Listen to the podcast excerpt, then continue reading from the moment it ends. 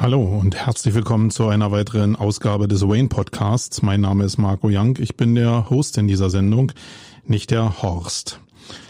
Ja, wenn du auf der Suche nach allgemeinen Marketinginformationen bist, dann solltest du dir diese Ausgabe explizit nicht reinziehen, weil das hier sehr, sehr spezifisch in Richtung Suchmaschinenoptimierung heute geht und nicht sehr fachspezifisch, sondern ja mehr was ist, also mehr mit dem Blickwinkel, was ist eigentlich Suchmaschinenoptimierung?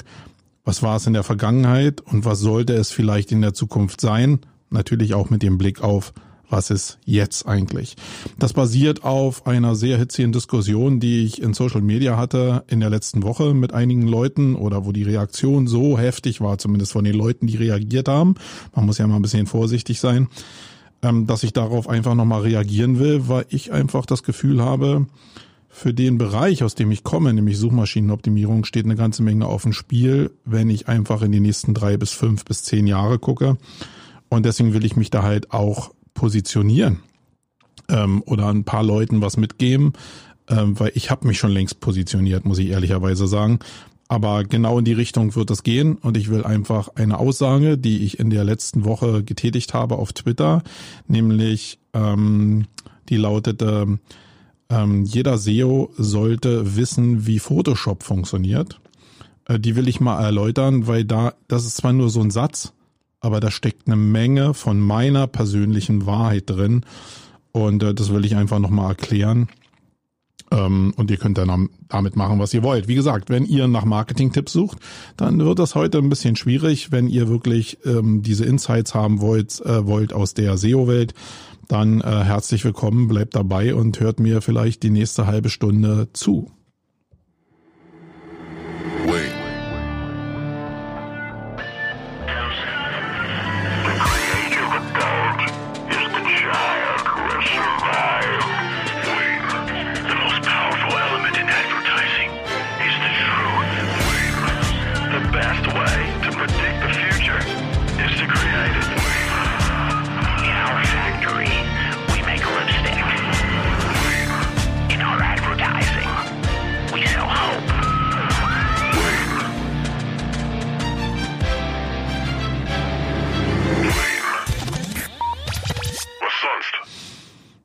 Sonst. So, dann lasst uns mal einsteigen. Ich will nochmal betonen, das, was ich jetzt hier mache, ist ein ganz persönlicher Podcast. Das basiert auf 20 Jahren Erfahrung, aber es ist nur die Sicht aus meiner Brille. Und da sind Reflexionen von anderen Bereichen in Teilen mit drin, aus meiner Erfahrungswelt, aber bestimmt manche Erfahrungsbereiche, die andere haben, eben nicht mit drin. Deswegen will ich hier nicht das als Verteidigung irgendwie sehen, sondern nur als Erklärung meiner Position. Die Leute, die sehr, sehr heftig auf meinen Post in, Face, äh, in Twitter reagiert haben und die auch dann über einen Post von Malte Landwehr, den ich hier dennoch herzlich grüße, ähm, reagiert haben und sehr heftig reagiert haben, die haben natürlich einen Grund, warum die so reagiert haben. Und mir geht's erstmal darum, meine Position zu erklären, damit manch andere da draußen auch eine differenzierte Meinung vielleicht mal hören können. Aber ähm, aus dieser Reaktion soll natürlich auch oder entsteht das Bedürfnis bei mir, verstehen zu können, warum die Menschen so heftig reagieren. Einige meiner persönlichen Schlussfolgerungen werde ich in diesem Podcast schon nennen, aber ob die der Wahrheit entsprechen, es ist völlig subjektiv. Lasst das einfach auf euch wirken. Das ist hier nicht die absolute Wahrheit, die ich hier verkünde, sondern das ist eine Meinung. Das will ich nochmal dazu sagen. In der heutigen Welt ist das wirklich wichtig, dass man das immer wieder betont. So, um was geht es eigentlich? Für mich geht es mit diesem Satz, den ich auf Twitter äh, geäußert habe, um nicht mehr und nicht weniger als die Richtung und den Bestand von Suchmaschinenoptimierung in dem Reigen des Business Orchester. Und ich muss jetzt mal meine, äh, meine Position erläutern. Ich bin Agenturchef. Ähm, das heißt, mein Job ist ja, die Agentur am Laufen zu halten, ähm, in Prozessen und mit Personal so auszurüsten, dass sie ideal funktioniert. Ich muss nicht darüber reden, wie schwierig das in der heutigen Zeit ist, aber im Idealbereich ist es so, dass ich mich darum kümmere. Und was der wichtigste Teil eigentlich ist, ist, dass ich merke, rechtzeitig merke, wenn ich auf einem Brett sitze oder stehe äh, in einem Fluss schwimmend, was irgendwann anfängt zu äh, kippen oder wo ich merke, ich stehe auf dem Brett und da vorne ist der Wasserfall und das wird äh, in einem Fiasko enden. Das heißt also, ein bisschen in die Zukunft zu gucken. Das ist eine der wichtigsten Aufgaben, die der Unternehmer oder der Chef oder Geschäftsführer in einem Unternehmen hat, also sein Unternehmen vor Schaden zu bewahren. Ich glaube, eine ganz wichtige Perspektive. Ähm, um es noch weiter auszurollen, ich mache 20 Jahre Suchmaschinenoptimierung. War früher Polizist, der eine oder andere weiß das, will ich gar nicht jetzt irgendwie thematisieren. Aber ich habe einfach den Weg von SEO in der Nebenberuflichkeit, SEO als Freelancer, SEO als Agentur durchgemacht. Durch meine Beratertätigkeit über all die Jahre in Unternehmen für das Thema Suchmaschinenoptimierung, Contentgenerierung und Aufmerksamkeitsgenerierung habe ich eben eine Menge Strukturen auch in-house mitbekommen und auch natürlich in meiner Zeit in der Behörde verstanden, wie große Konstrukte funktionieren. Das heißt immer noch nicht, dass ich alles von dieser Welt weiß. Aber ich glaube, durch diese Historie habe ich einen ganz guten Einblick über viele Bereiche, die mit Suchmaschinenoptimierung irgendwie äh, in Berührung kommen. Ähm, das nur zu meiner Vita, damit ihr, die mich jetzt nicht kennen, da draußen irgendwie ein Verständnis dafür haben, äh, dass ich viele Bereiche ähm, schon beleuchten kann, ähm, subjektiv beleuchten kann. So, jetzt fangen wir mal an, wie Suchmaschinenoptimierung äh, aus meiner Sicht entstanden ist. Ähm, eigentlich sind ja die Suchmaschinen relativ naja, nicht plötzlich da gewesen, aber für den einen oder anderen sicherlich plötzlich da gewesen. Für mich war es zumindest so. Irgendwann habe ich von Suchmaschinen gehört und äh, war von dem Thema, wie man äh, ja die Rankings in den Suchmaschinen frisieren kann oder für bessere Rankings sorgen äh, kann. Das war für mich präsent und hat eine maximale Faszination für mich ausgelöst, weil das sowas wie ein Anarchiebereich war. Der Algorithmus war relativ schlecht, Nee, nicht relativ, der war total schlecht. Und man konnte ihn sehr, sehr einfach penetrieren. Das war wirklich eine goldene Zeit. Und so eine goldenen Zeiten haben natürlich immer so wilde Reiter, die plötzlich dieses Eldorado für sich entdecken. Und in der Zeit war es eben auch so, dass sehr viele Gestalten aus der Daler-Historie dann in diesen Bereich reingesprungen sind, auch weil sie einen technischen Hintergrund haben. Und das sage ich jetzt ganz explizit, weil das eine wichtige Rolle spielen wird in der weiteren Betrachtung äh, dieses Feldes wo sich Suchmaschinenoptimierung vielleicht hinentwickelt. Also viele Leute sind mit sehr technischem Background, Background äh, in dieses Thema reingegangen. Und ja, was wir gemacht haben, ist eben, dass wir durch ja relativ einfache technische Veränderungen an den Seiten unsere Seiten nach oben gebracht haben. Also ganz in den Anfängen ging es eben auch um weißen Text auf, ähm, auf weißem Hintergrund etc. pp. Aber auch im Bereich Linkbuilding war ja wirklich Tür und Tor offen. Du konntest eine Menge machen und ähm, eigentlich hat alles funktioniert. Ich habe in einem vorherigen Podcast schon mal darüber geredet, dass das eigentlich die goldenen Zeiten der Suchmaschinenoptimierung waren. Und die Leute, die damals schon unternehmerisch pfiffiges Grundverständnis hatten, die haben ihre eigenen Brands daraus gebaut. Auch vielleicht nicht in den Zeiten so um 2002, sondern vielleicht ein bisschen später. Aber große Plattformen wie Idealo zum Beispiel sind daraus entstanden, dass sich Leute eben unternehmerische Chancen ausgerechnet haben, diesen Search Traffic zu benutzen, um ihr Business aufzubauen. Während viele andere technische Leute, die als One-Man-Show irgendwie rumgelaufen sind, was überhaupt nicht schlecht ist, sondern es war damals so und ist vielleicht auch heute noch so, die haben halt mehr darauf geguckt, dass die mit eigenen Projekten, die sie so frisiert haben, einfach über Arbitrage, also über Klickhandel ähm, oder über Handel an Provisionen äh, ihren Geldbeutel ein bisschen erweitert haben. Das lag auch daran, dass viele Leute einfach das nebenberuflich gemacht haben, so wie ich es ja auch nebenberuflich gemacht habe. Ähm, es heißt, es war ein sehr großes, eine sehr große anarchistische Tendenz da. Äh, und es waren sehr viele Leute aus unterschiedlichsten Bereichen, die da einfach wie Goldschürfen äh, das goldene Nugget irgendwie finden wollten.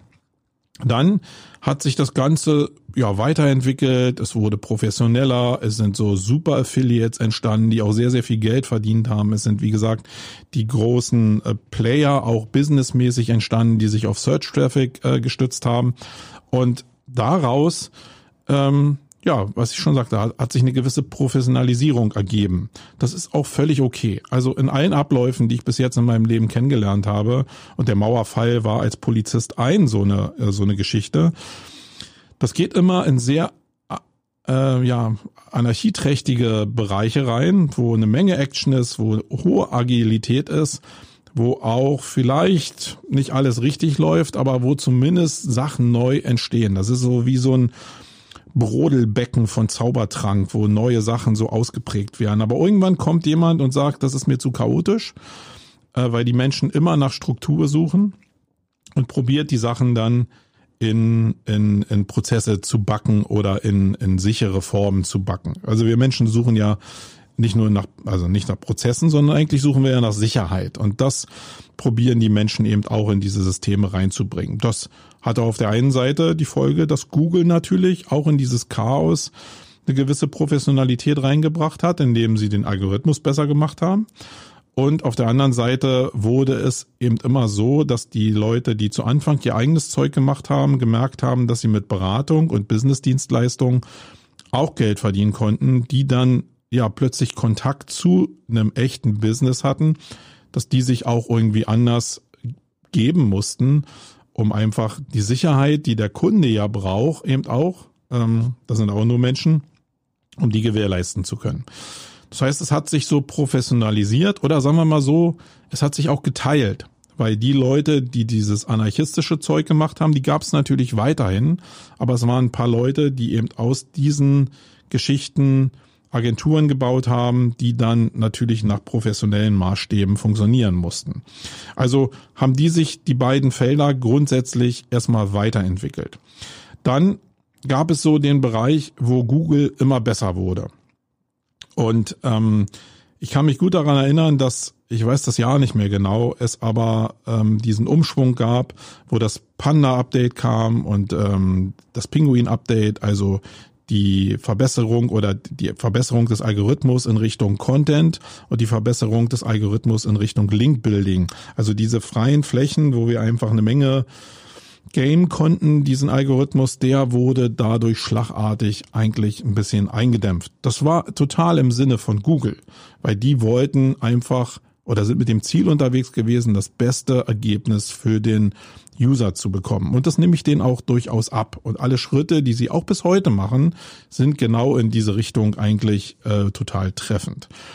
Nun hat diese Veränderung dazu geführt, dass gerade ein großer Teil der Suchmaschinenoptimierung, der wirklich für viele Leute der einfache und existenzielle Teil war, nämlich die, das Linkbuilding, sehr stark weggebrochen ist. Gerade diese Verpetz-Funktion, die Google eingeführt hatte, dass du Links von anderen melden konntest, die irgendwie spammy sind oder die künstlich gesetzt worden sind, hat ja, und so sind Menschen leider, zu einem Mega-Verpetzen geführt, was dann natürlich in Datenbanken eingeflossen ist, ja, die dann von Google genutzt worden sind. Das heißt, im Bereich Link-Building sind eine Menge abgestraft worden, die vorher eben dieses skalierte Modell gemacht haben. Und ähm, ein paar konnten sich retten, aber eins war klar, die Agenturen, die sich, oder auch die Freelancer, die sich sehr stark auf Link-Building fokussiert haben, die hatten äh, plötzlich einfach mal mindestens 50 Prozent Umsatzeinbuße. Die meisten hat's zerrissen, muss man ehrlicherweise sagen. Ähm, sondern die haben sich dann nur gerettet, weil sie noch eben Basisdienstleistungen in der Suchmaschinenoptimierung mit angeboten haben, muss man ehrlicherweise sagen. Und dann aus der Not geboren oder auch, weil der Algorithmus über das Panda-Update diesen Teil des Contents so getrieben hat, ist eigentlich diese ähm, diese neue, also nicht neue, aber damals dann neue irgendwie Marketingform von Content Marketing in den Fokus äh, gerückt worden. Das heißt, es war plötzlich wichtiger, nicht mehr so auf technische Skills zu achten oder nicht nur wichtiger, sondern es wurde wichtiger in diesem ganzen Potpourri, äh, nicht nur auf technische Skills zu achten, sondern auch auf Content zu achten. Also den User zu befriedigen und dem nicht irgendwelchen Mist zu zeigen, der vielleicht auch gar nicht dem entsprochen hat, was die Suchmaschine, also es gab ja diese Unterscheidung zwischen die Suchmaschine crawlt, die Seite sieht irgendwie aus, das, was der User aber ausgespielt bekommt, sieht ganz anders aus. Also dieses Rendering, wie man das nennt, das äh, zog bei Google auch ein und somit konnten sie sehr gut sehen, dass der, dass der User dasselbe sehen soll wie der Crawler. Und dadurch wurde das Spiel mit Inhalt natürlich viel, viel stärker. Dieses äh, Spiel drehte sich in Richtung Content, zumindest für mein Empfinden. Und das ist vielleicht jetzt genau der Ansatzpunkt, wo sich das so ein bisschen geteilt hat. Also dieser Moment, glaube ich, ist ein Schlüsselmoment äh, für die Suchmaschinenoptimierung, also für den Markt der Suchmaschinenoptimierung im Angebot, also auf Seiten von Freelancern, Agenturen oder auch in-house, da kommen wir aber gleich zu. Ähm, und auf der anderen Seite natürlich von den Kunden, die diese Dienstleistung irgendwie abgerufen haben. Das ist ein extremer Schlüsselpunkt gewesen. Und ja, ihr merkt jetzt schon, Content war ein wichtiger Teil. Das heißt, was bedeutet dann Content? Also in meiner Definition bedeutet das, dass ich der Suchmaschine Text anbieten muss. Das ist so die Basis. Also gehen wir mal davon aus, dass die technischen Skills von einem Suchmaschinenoptimierer alle im Rahmen der Möglichkeiten gelöst wurden, die Seite gut aufgebaut ist, schnell lädt und die äh, Informationsarchitektur, Navigationsarchitektur gut passt und der Weg zum Inhalt für den User äh, und für die Suchmaschine sehr, sehr einfach gehalten ist. Ähm, dann kommen Sachen dazu eben wie Text. Ähm, plötzlich drehte es sich nicht nur um Text, also früher sind ja in Suchmaschinenoptimierung einfach Textwüsten entstanden, sondern plötzlich drehte es sich darum, hey, dieser Text muss ja auch dem User gefallen. Der muss ja irgendwie auch Signale vielleicht irgendwann senden und das hat Google ja in der Folge auch geschafft, die darauf hindeuten, dass das genau der Inhalt ist, den der User sucht. Das heißt, du musst plötzlich dir über Text mehr Gedanken machen. Du musstest mehr mit Titles spielen, also mit Überschriften spielen, mit Zwischenüberschriften spielen. Du musstest Inhalte schaffen, die in sich logisch und perspektivisch waren, um möglichst viel oder möglichst, also entweder in der Auswahl, entweder sehr spezifisch eine Zielgruppe anzusprechen oder sehr breit viele Zielgruppen anzusprechen. Die Entscheidung konnte man natürlich immer treffen oder muss man jetzt auch heute noch treffen. Und Text ist immer noch bei allem, was die Suchmaschine macht, äh, die Basis der Indexierung. Also das meiste geht über den Text und dann kommen die anderen Faktoren dazu. Also nehmen wir aber den Bereich Content einfach nochmal. Wo wir früher einfach so Textwüsten abgeliefert haben, wo die Leute eigentlich sich gelangweilt irgendwie durch den Text navigieren mussten, ist ja irgendwann die Erkenntnis aufgekommen, dass ja so auch kein oder wenig Bücher der Neuzeit aussehen. Bücher ist vielleicht ein schlechtes Beispiel, weil es gibt schon sehr viele Bücher, wo auch nur Textwüste drin sind. Aber moderne Bücher oder Zeitungen, ja, vielleicht Sachen, die irgendwie gerne konsumiert wurden äh, und nicht nur weggelesen wurden, die waren immer bebildert. Das heißt, es gab immer irgendwelche Breaks da drin, wo man mal noch irgendwie über ein Bild eine Erklärung liefern konnte oder eine Infografik, ein Chart oder so zeigen konnte, um irgendwelche Sachen im Text einfach zu visualisieren. Oder der, der den Text geschrieben hat, sich einfach als Person darstellt, indem er einfach mal sein Gesicht auf einem Foto zeigt oder in dem Landschaften beschrieben werden, die dann in einem Foto auftauchen. Alles logische Sachen, die einen Text attraktiver machen. Das zog plötzlich oder hielt Einzug in die Suchmaschinenoptimierung, weil das natürlich ja dieses diese Geschichte war von ich mache den Inhalt besser. Und in der Phase habe ich schon deutlich eigentlich festgestellt, dass sich manche Leute in Richtung also dass sich manche Leute in die Richtung entwickelt haben, Content mit Suchmaschinenoptimierung zu äh, kombinieren und sich manche Leute eben nur noch auf diese Technik gestürzt haben und das andere zwar mitbekommen haben, aber operativ nicht in der Lage waren, äh, bestimmte ja Anforderungen zu liefern, die ja auch psychologisch auf den Nutzen für den User einzahlen konnten. Und das setzte sich dann natürlich fort. Ähm, nicht nur Bild war sehr, sehr attraktiv, um Informationen aufzufrischen, sondern auch Video war sehr attraktiv. Und der Boom von YouTube oder anderen Videoplattformen hat ja sehr gut gezeigt, dass das eine sehr, sehr attraktive Contentform ist, die jetzt mit Seiten zu kombinieren, weil natürlich User in bestimmten Situationen nur bestimmte Contentformate konsumieren können, macht durchaus Sinn. Und selbst wenn ich das nicht auf einer Seite sehe, macht es Sinn, sich als SEO auf einer ähm, oder mit den Parametern, algorithmischen Parametern der YouTube, äh, des YouTube-Algorithmus zu beschäftigen, weil das eben auch eine Suchmaschine ist, die auch optimiert werden soll. Weil das heißt ja nicht Google-Optimierung, sondern das heißt ja Suchmaschinenoptimierung. Das heißt, alle Maschinen, die irgendwie suchen, die will ich so weit wie möglich optimieren, wenn sie dann mir ähm, als Traffic genug abwerfen können. Und da sind ja viele so auf dem Scheideweg, dass sie sagen, okay, muss ich jetzt für Bing optimieren, äh, wenn ich halt einfach nur, weiß ich, 20 Besucher am Monat darüber generieren kann. Und dann sagen sich viele einfach, nee, dann kümmere ich mich um Google und das, was Bing dann automatisch irgendwie an Rankings vielleicht erzeugt, die nehme ich einfach mit, aber ich fokussiere mich jetzt nicht darauf. Das heißt, ähm, das hat sich gewandelt. Genauso äh, haben andere SEOs ja angefangen, äh, Amazon SEO zu machen, als äh, also die Suche zu penetrieren in Amazon oder bei eBay oder in anderen Plattformen, ähm, um einfach ja Suchmaschinenoptimierung zu machen. Dann kann man ja sagen, okay, man macht das speziell für Amazon. Deswegen haben die Agenturen dann oftmals sich auf den Zettel geschrieben, wir machen Amazon SEO. Aber im Kern geht's immer noch um SEO. Das heißt, jeder Suchmaschinenoptimierer sollte ein Grundverständnis dafür haben, was in seinem Gesamtbereich passiert. Und ich muss jetzt nicht ein Profi in Amazon SEO sein, aber ich muss wissen, dass es den Bereich gibt. Und bei mir ist es so, dass ich sehr, sehr interessiert schon daran bin, wie denn diese Parameter in Amazon laufen, um auch eine Assoziation zu bekommen für den Bereich Google oder wie sich andere Suchmaschinen entwickeln oder wie das Ranking zwischen den Suchmaschinen in der Zukunft aussehen könnte. Deswegen bin ich da schon sehr, sehr interessiert. Also SEO war schon damals oder wurde damals schon größer.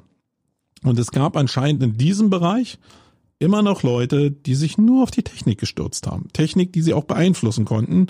Ähm, und das ist ja nicht immer der Fall. Also wenn du selbst der Herr über deine eigene Internetseite bist, dann kannst du natürlich da eine Menge tricken, tricksen und optimieren. Wenn du aber für Amazon zum Beispiel äh, optimierst, dann kommst du an den Kerncode ja nicht ran. Also du kommst nicht mal großartig an die Engine ran, sondern kannst nur mit den Inhalten spielen, die du über die äh, Backend-Oberfläche in das System einspielen kannst. Und deswegen ist da technisches SEO gar nicht so angesagt. In vielen Bereichen ist technisches SEO wichtig, aber in vielen Bereichen eben nicht. In meiner Wahrnehmung ist es so, dass ich unter diesem Dreiklang von Text, Bild, also Grafik und Video eine Verschiebung stattgefunden hat zum technischen Suchma zur technischen Suchmaschinenoptimierung. In der äußeren Wahrnehmung der Szene also die Leute, die darüber reden, war es immer noch so, dass die Techniker eigentlich die Hoheit haben, weil das irgendwie so die Kings waren. Das sind sowieso ITler, sind ja oftmals sowieso in ihrem Selbstverständnis die Kings. Aber das muss ich relativieren. Also die anderen, jeder ist irgendwie King. Also ich bin auch King. Äh, ich glaube, das macht äh, keinen Sinn. Aber sagen wir mal so, die Sachen sind verschoben, haben sich verschoben. Also wo vorher eben nur technische SEOs in dem Bereich waren, sind jetzt plötzlich aus dem Content Marketing, aus dieser Verschmelzung, die in meinem Kopf so da war, ähm, eben viel mehr Leute entstanden, die sich auch um Content, also in, um die Verbindung SEO und Content gekümmert haben. Ähm, ja, und dann sind natürlich noch andere Formate dazu gekommen, wie Podcast, also Audioformat, was man auch in die Optimierung noch mit reinnehmen kann, oder Gamification, was auch dazu führen kann, dass die Leute mehr Begeisterung auf der Seite haben und die Nutzersignale nachher auch für den Algorithmus indirekt trackbar ähm, auch gesteigert werden können. Ähm, das ist alles sehr fortschrittlich und ich finde, das geht auch in die richtige Richtung. Weil, und das ist jetzt eine Sache, wo ich oftmals die Fragezeichen von anderen zurückgespielt bekomme, gerade im Thema Gamification. Da sagen die, was hat denn Gamification? Also manche verstehen ja noch den Weg bis zum YouTube-Video oder bis zum Video allgemein, aber dann bei Gamification, dann hört es dann schon wirklich auf. Wenn ich aber jetzt sehe, dass unter äh, der Corona-Zeit zum Beispiel diese Kurzarbeiterrechner, also Kurzarbeitgeldrechner, äh, bestimmt eine Boomphase erlebt haben oder viele andere Rechner auch, die mir einfach im Homeschooling helfen oder so, dann kriegst du vielleicht eine Ahnung davon, wie mächtig so eine Gamification-Geschichten sein können, weil Rechner zähle ich jetzt auch in Gamification mit ein. Die meisten, mit denen ich spreche, die sagen, Gamification, Ballerspiel, was hat das auf einer Seite zu suchen? Nee, hat's gar nichts zu suchen eigentlich, noch nicht. Ähm, aber Gamification heißt ja nur eigentlich, dass ich den Leuten eigentlich ein Unterhaltungselement eigentlich an die Seite stelle. Eigentlich, eigentlich, eigentlich. Und das kann so ein Rechner eben auch bewirken. Und umso interaktiver der ist und vielleicht ein bisschen blinkt und ein paar Sounds macht, äh, umso attraktiver kann der eben auch sein, so dass die User vielleicht irgendwann wieder auf die Seite zurückkommen und was ganz wichtig ist als indirektes Signal über Direct Type-Ins in die Suchmaschine direkt zu den Zielen kommen. Das vergessen leider irgendwie sehr, sehr viele. Und da hat die Gamification einen ziemlich großen Einfluss, glaube ich, drauf. So, jetzt habe ich ja schon ein paar Sachen abgerissen, die eigentlich schon in die Richtung meines Satzes gingen, den ich auf Twitter äh, abgelassen habe und auch in Richtung ging, in die Richtung ging, wie die Reaktion vielleicht zustande gekommen ist. Also wir haben diese Welt bestehend aus Suchmaschinenoptimierern, die sich um Code kümmern und um technische Logik kümmern. Und wir haben Leute, die auf der anderen Seite sich um die Verschmelzung von SEO und Content kümmern, die also sehr interessiert in Richtung Contentproduktion auch sind oder Formatproduktion sind. Und wir haben so eine Welt dazwischen. Aber aus meiner Erfahrung ist es so, dass diese Welt dazwischen relativ beschränkt ist. Also von den Reihen, ja, so wie Menschen geprägt sind, glaube ich, gibt es Leute, die sind ähm, ja designerisch kreativ, das sind dann eher die Content-SEOs und es gibt Leute, die können lieber mit Code umgehen, das sind andere Menschentypen und die fühlen sich da äh, mehr zu Hause. Diese Mischform, die finde ich sehr, also die habe ich noch nicht sehr viel von ähm, kennengelernt. Kenne ich überhaupt einen? Ich glaube, ich kenne gar keinen. Deswegen glaube ich, ist es schon legitim und ich will auch gar nicht auf den einen oder den anderen auf die andere Seite stellen. Aber es zeigt so ein bisschen das Problem. Diese Gemeinde an Suchmaschinenoptimierern hat sich äh, gespalten in diese beiden Teile. Und jetzt kann man sagen, sind denn die Content-Leute überhaupt noch Suchmaschinenoptimierer? Äh, aber die Content-Leute könnten sagen, sind denn die IT-Leute überhaupt noch Suchmaschinenoptimierer? Und ihr merkt schon, wo das hinläuft. Die, die Suchmaschinenoptimierer, die technischen, die könnten ja durchaus ITler sein und in so einer Abteilung verschwinden. Und die Content-Leute könnten auch ohne den Stempel SEO im Marketing verschwinden und dann die großen äh, Werbekampagnen betreuen als kleines äh, mit SEO ausgestattetes Rädchen in diesem großen Spiel. Alles führt dazu, dass SEO im ganzen Orchester der Business-Angebote und der Strukturen auch in-house ein immer kleineres Rädchen wird. Also einfach in der Wahrnehmung, weil denk nochmal zurück. Ich habe gesagt, Menschen wollen Sachen, die chaotisch sind, immer einfacher machen. Das heißt, wenn es jetzt sehr, sehr viele Disziplinen gibt, wird die Tendenz aus der Erfahrung eher dazu neigen, dass die Leute probieren, aus vielen kleinen Baustellen eine große Baustelle zu machen, damit sie es besser kontrollieren können. Das ist ja der Trugschluss. Das ist meistens ist ein Trugschluss. Aber das ist zumindest die Tendenz, weil sonst kannst du dieses, dieses Pferd einfach irgendwann auch nicht mehr reiten. Also ich bin schon multi interessiert und du da draußen bist bestimmt auch multi interessiert. Und guck mal einfach an, was wir für eine Reizüberflutung an Formaten haben. Ich hatte vorher schon unheimlich viel. Jetzt ist hier durch Clubhouse nochmal ein ziemlich mächtiges Format aktuell dazugekommen. Das heißt nochmal die Entscheidung, mache ich da mit, mache ich da nicht mit, äh, wie viel Zeit stecke ich da rein. Immer genau noch einen draufsetzen. Und das wird einfach dazu führen, dass Leute einfache Antworten haben wollen. Gerade auf der Kundenseite oder auf der Userseite. Das heißt, ich kann mir gut vorstellen, dass diese Vereinfachung dazu führt, dass die, ähm, dass die Vereinfachung dahin geht, die Sachen zu nehmen, die vorher schon in der Bezeichnung waren oder wo insgesamt große Budgets durchlaufen. Und das sind nun mal IT. IT ist ein großer Posten äh, bei den meisten Firmen in der Gesamtbudgetierung und Marketing allgemein und vielleicht noch getrennt in Online-Marketing und Marketing ist auf der anderen Seite ein großer Posten.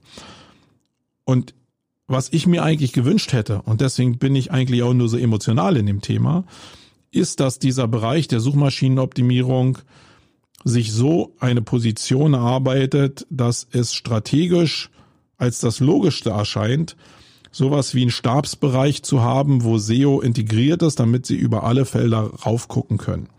Nach dem, was ich aber beobachte, ist das nicht so, sondern in vielen großen Firmen sehe ich eher, dass es schon die Tendenz gab von der Head of SEO wird zum Head of Content Marketing. Das heißt, da gab es schon die Verschmelzung von, ey, wenn ich als Firma sehr contentlastig arbeiten muss, und das liegt ja manchmal in der Natur der Sache, eine IT-Firma wird vielleicht genau sich in die andere Richtung entwickeln, aber eine große äh, Content-lastige Firma wird dann eher sagen, okay, SEO ist jetzt nicht mehr so die richtige Bezeichnung, sondern wir machen viel mehr in Richtung Content. Und wenn dann der Content-Mann eben auch noch SEO kann, dann umso besser. Aber wir nennen diese Stelle jetzt einfach mal Content Marketing. Und dann ist die Bezeichnung SEO aus dem Unternehmen eigentlich schon weg.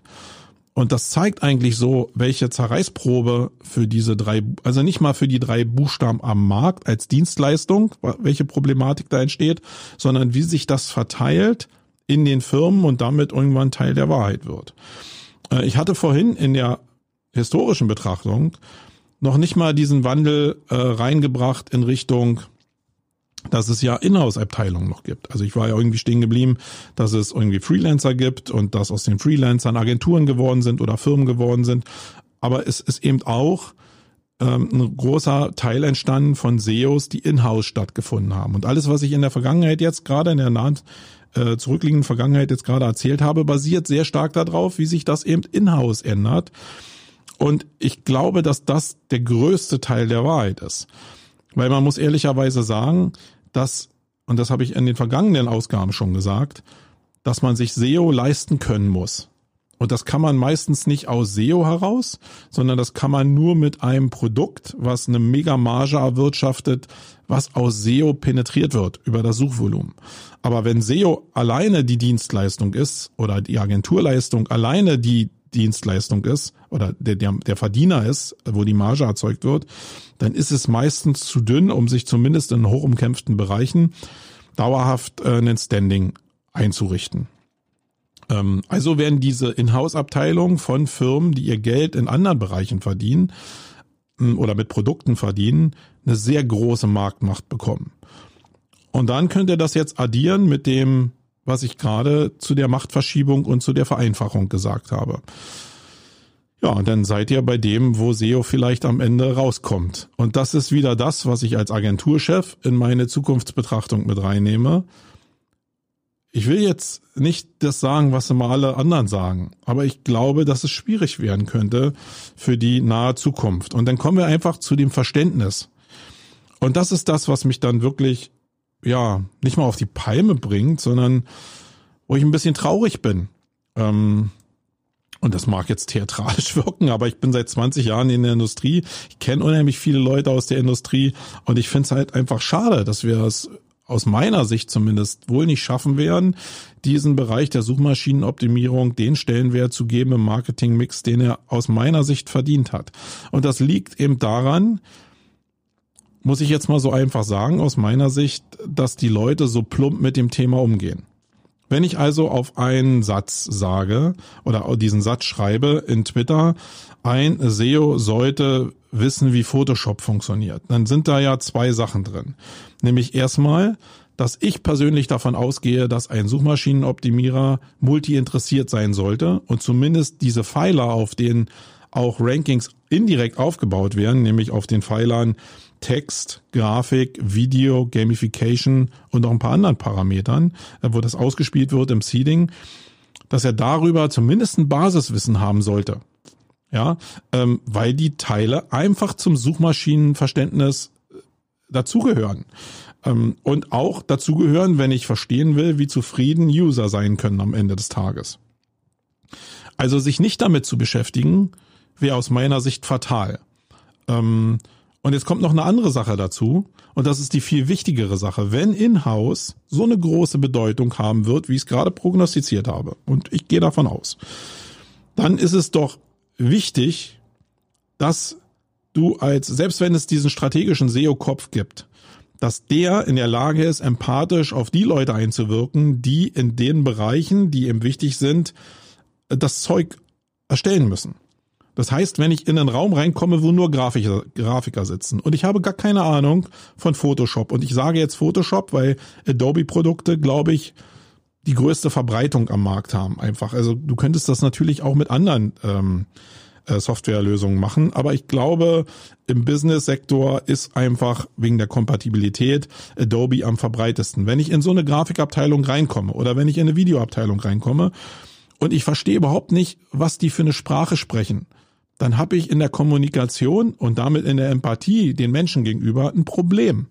Wie soll denn also eine verbindende Stabsstelle, die jetzt mehrere äh, Leistungen innerhalb des Unternehmens zusammenbringen sollen, gut arbeiten, wenn er kein Verständnis für die Einzelgruppen hat. Also da geht's doch klassisch um Empathie. Das ist doch so, ähm, also ich hätte meine Frau auch nicht geheiratet, wenn wir nicht irgendwie einen, ähm, einen Sockel hätten von Basisinteressen, über die wir uns täglich unterhalten können. Und ich weiß nicht, ob ihr jemals mit Leuten zusammengesessen habt, die World of Warcraft gespielt haben. Da verstehst du kein Wort weil die einfach so eine eigene Sprache, also du verstehst die deutschen Teile, aber diese einzelnen Bezeichnungen, die aus diesen neuen Sprachduktus der äh, dieses Games entstanden sind, davon habe ich kein Wort verstanden. Und wenn ich dann aber mich mit den Leuten weiter unterhalten will, dann, dann habe ich so das Basisinteresse, wenn die mir wichtig sind, die Leute, dass ich eben verstehen will, was die da zumindest sprechen. Ich muss jetzt nicht im Detail wissen, welches Wort was bedeutet, wie die Spiele laufen, welche Aufgaben da gelöst werden müssen. Aber selbst wenn ich nur verstehe, hey, die reden jetzt über World of Warcraft, weil ich bestimmte Fetzen in diesem Gespräch verstehe, dann habe ich doch irgendwie was dazu beigetragen, dass unsere Kommunikationsbasis ein bisschen größer wird und ich habe auch mehr Touchpoints, um vielleicht reinzugehen.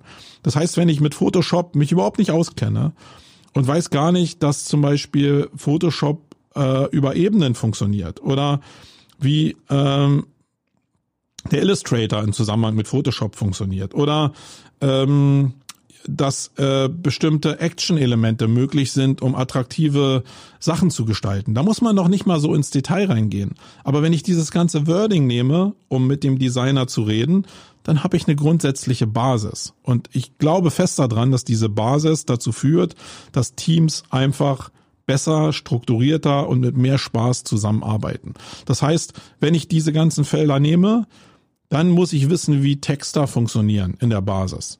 Dann muss ich wissen, wie Grafiker funktionieren in der Basis mit ihren Tools. Das zählt für die Texter natürlich auch. Und ich muss wissen, wie Videoleute funktionieren. Ähm, also wie die funktionieren mit ihren Tools, damit ich eine Gesprächsbasis Basis habe und denen sagen kann, was die eigentlich machen sollen. Und jetzt wird's noch wilder. Und das ist in meiner Fantasie so. Ihr merkt aber, wie breit das ist. Ich habe ein besseres Verständnis gerade wenn ich externe Leistung einkaufe, wenn ich weiß, was eine bestimmte Dienstleistung an Zeit kosten würde, wenn ich sie mache. Und daraus resultierend entsteht ja auch ein Preis, ja, wo ich sage, okay, also diese Grafik soll mich jetzt 1000 Euro kosten. Die ist mir aber nur 500 wert, weil ich glaube, dass man die selbst mit der doppelten Zahl, äh, Zeitzahl, die ich brauche dafür, ähm, eben immer noch um 50 Prozent ähm, reduziert irgendwie herstellen kann. Ja, das heißt, du sparst sogar Geld, wenn du um bestimmte, wenn du bestimmte Abläufe hinterfragen kannst. Genauso ist das bei Videoproduktion. Wenn du mehr Verständnis für die Prozesse hast, dann musst du nicht jedes Angebot nachher am Ende annehmen. Und du musst dir auch nicht jedem mehr erzählen lassen von, oh, das hat jetzt aber das Video wirklich mal acht Wochen gedauert. Sondern du kannst dann einfach mal die Frage stellen, ja, warum? Warum hat es nicht vier Wochen gedauert? Dann hätte ich in drei Tagen gedreht, wenn ich mich selbst irgendwie mit einem Team dahin gestellt hätte. Jetzt lasse ich euch einen Monat und nicht mal das klappt. Also so eine Sachen, die kannst du ja nur feststellen und damit Arbeitsprozesse effektiver machen, wenn du ein bisschen Verständnis dafür hast und Empathie hast. Und jetzt kommen wir zu der Realität.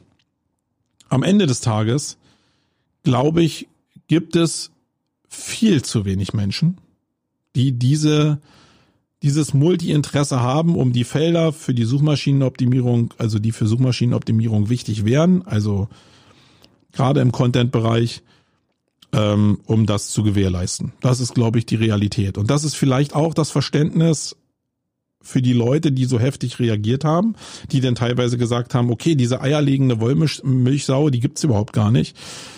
Nee, die gibt's vielleicht auch gar nicht. Aber soll ich deswegen meinen persönlichen Anspruch runter reduzieren um dem gerecht zu werden, nee, dann will ich die Latte lieber, einfach hochhalten und mich an denen orientieren, die es ja so machen, weil ich bin ja nicht alleine auf dieser Welt multi interessiert, sondern sehr viele SEOs, die mich begleiten, die aber Agenturchefs sind, muss man sagen, oder andere Businesses aufgebaut haben, die denken ja genauso wie ich. Die, die einfach denken, sind die, die meistens in-house sitzen oder die in Agenturen sitzen.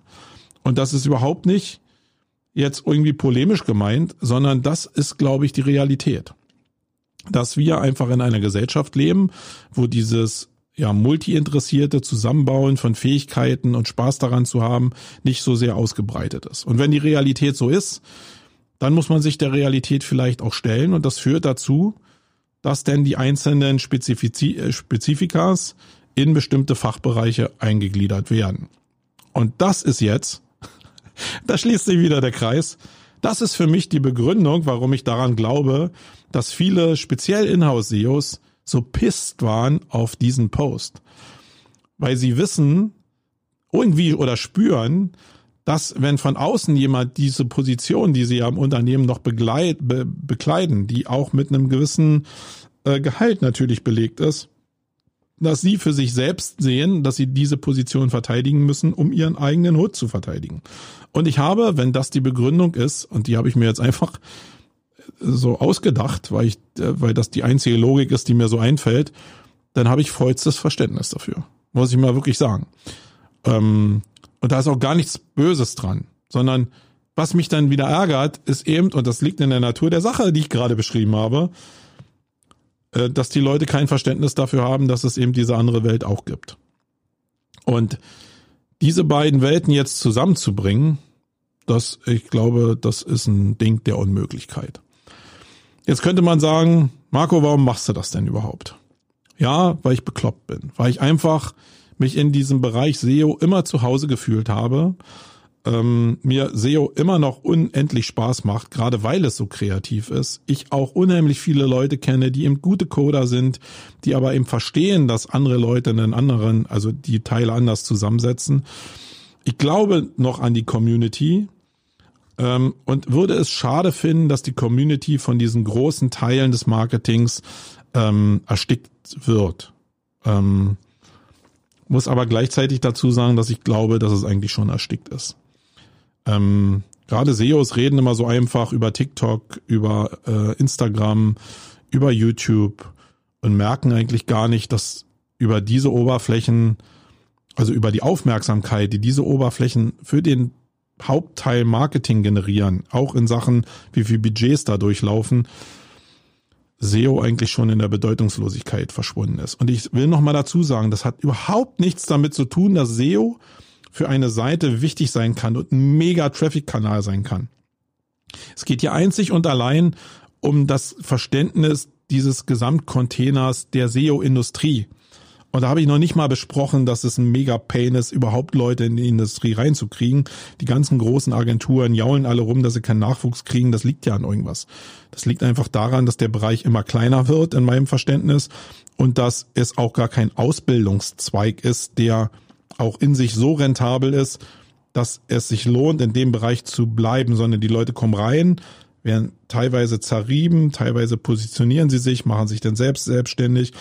Und da entsteht eine Dynamik, die einfach sehr, sehr kontraproduktiv ist für den Bereich der Suchmaschinenoptimierung, weil Menschen nach Sicherheit suchen. Darauf läuft es immer wieder hinaus.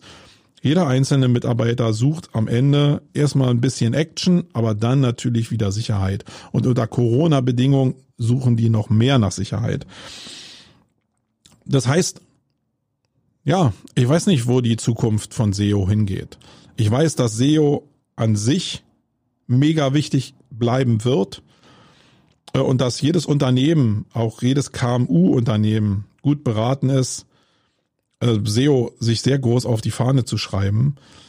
Und ja, mein Fazit ist, dass die SEO-Freelancer, die da multi-interessiert rumgehen und sich dann trotzdem eine Spezialisierung irgendwie noch aneignen, dass die einen richtigen Boom erleben werden.